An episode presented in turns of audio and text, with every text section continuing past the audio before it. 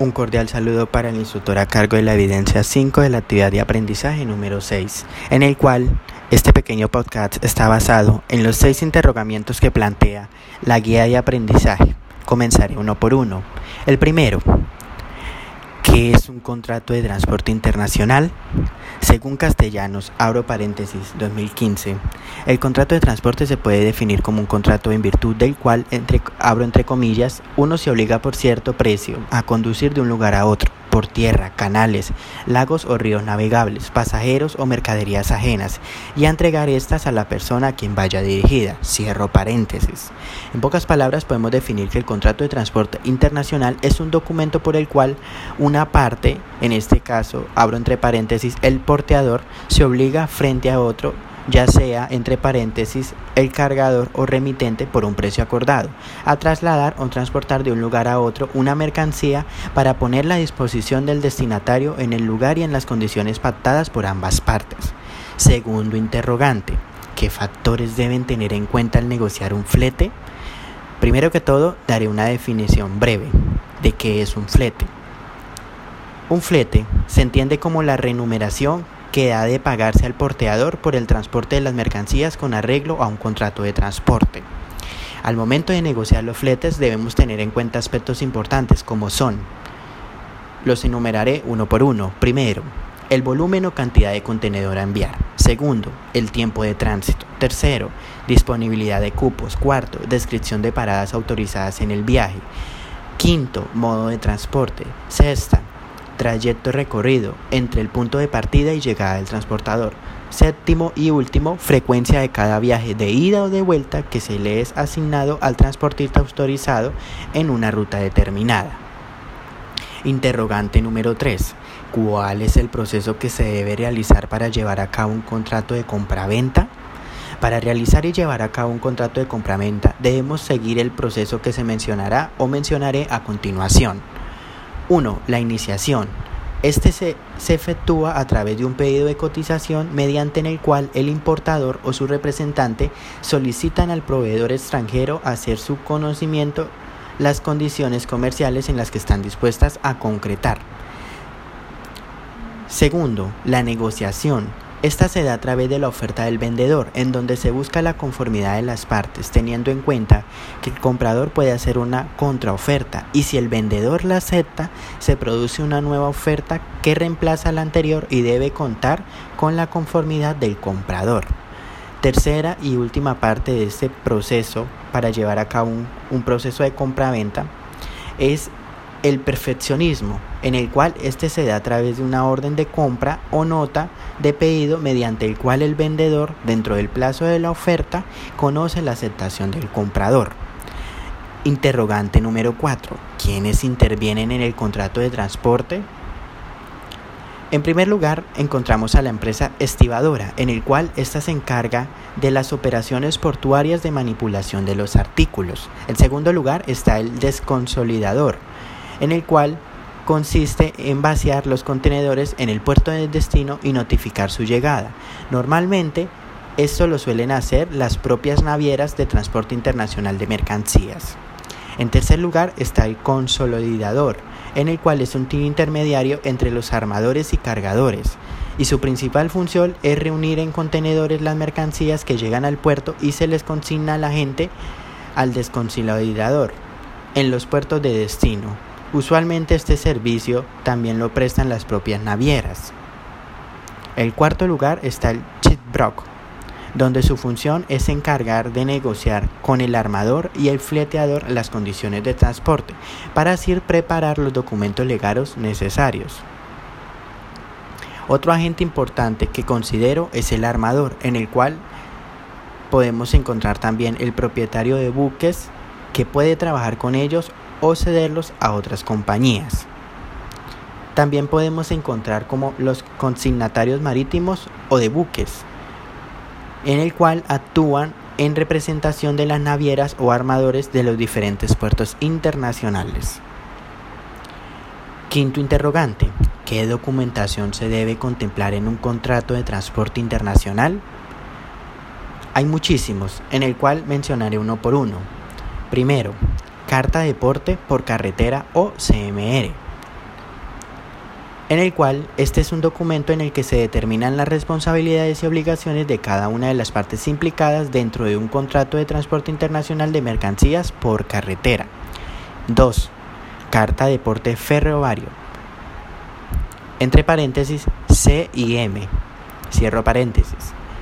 Esta carta acredita el contrato de transporte en el caso de ser transporte de mercancías por tren y sirve como título de propiedad de la mercancía.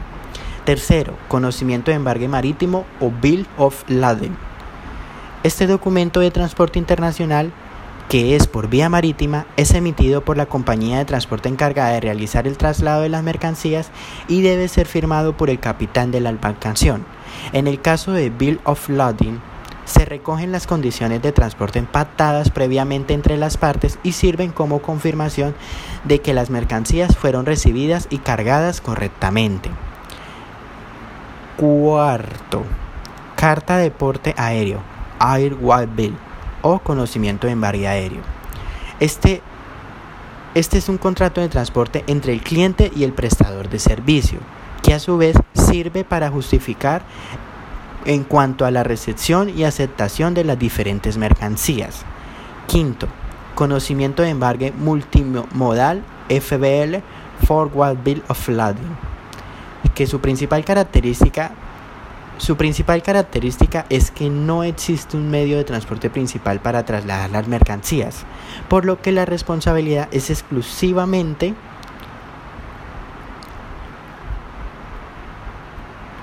del agente transitorio que ejerza su función del porteador desde la recogida hasta la entrega de la mercancía al destinatario. Sexto, packing list Aquí nos referimos a una lista en la que se detalla la relación de mercancías transportadas junto a la información descriptiva de las mismas, sin incluir los precios. Se trata de un documento que ofrece más detalles de la factura comercial, en el cual podemos incluir descripción de la mercancía transportada, la cantidad, el número de facturas, el peso, la cantidad de bultos, la fecha de expedición, el valor comercial del paquete y del conjunto de las mercancías. Séptima, factura de comercio internacional. Este es uno de los documentos de transportes más importantes en una operación de compraventa internacional, en el que se deben detallar los aspectos básicos de la operación, como lo es la cantidad y el precio de la mercancía, las condiciones de transporte y de pago, como los impuestos a abonar, entre otros. Octava, certificado de seguro de transporte. Este documento se encarga o nos indica de que se ha suscrito un seguro para cubrir el envío de las mercancías a nivel internacional, indicando el tipo y el importe de dicho seguro. No, novena, nota de entrega. Es un documento que, aunque no es obligatorio, se suele utilizar con frecuencia en el comercio internacional, especialmente cuando el exportador realiza la entrega en el país del vendedor de las mercancías. Interrogante número sexto y último. ¿Quiénes intervienen y cuándo se aplican los incontors y los seguros? Principalmente mencionaré la definición de qué son los seguros de transporte. Los seguros de transporte es un contrato por el cual el asegurador, según las condiciones patadas o inconters, términos para la negociación internacional, asume los daños y las pérdidas materiales ocurridas en la mercancía durante su movilización por vía terrestre, marítima o aérea. Los que intervienen en un contrato de seguro son el tomador, en el cual este es el quien se carga de la póliza, bien sea ya sea el exportador o el importador. Segundo, el asegurador, en el cual es la empresa aseguradora que puede asumir los riesgos asociados al transporte. Tercero, asegurado. Esta es la persona en quien, si sucede cualquier riesgo, puede afectar directamente. El beneficiario es quien por defecto de contrato tiene derecho a recibir cualquier, cualquier contraprestación inherente al mismo del parte del asegurador.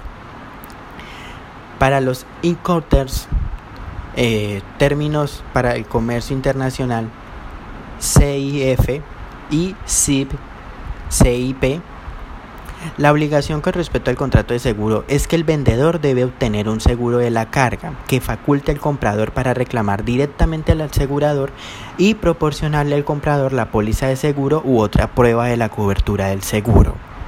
El seguro será contratado con una compañía de seguros de buena reputación y a falta de acuerdo expreso en contrario será conforme la cobertura mínima de las cláusulas del Instituto para la Carga, Instituto Cargo Clouds, del Instituto de Aseguradores de Londres, Institute of London Underwriters.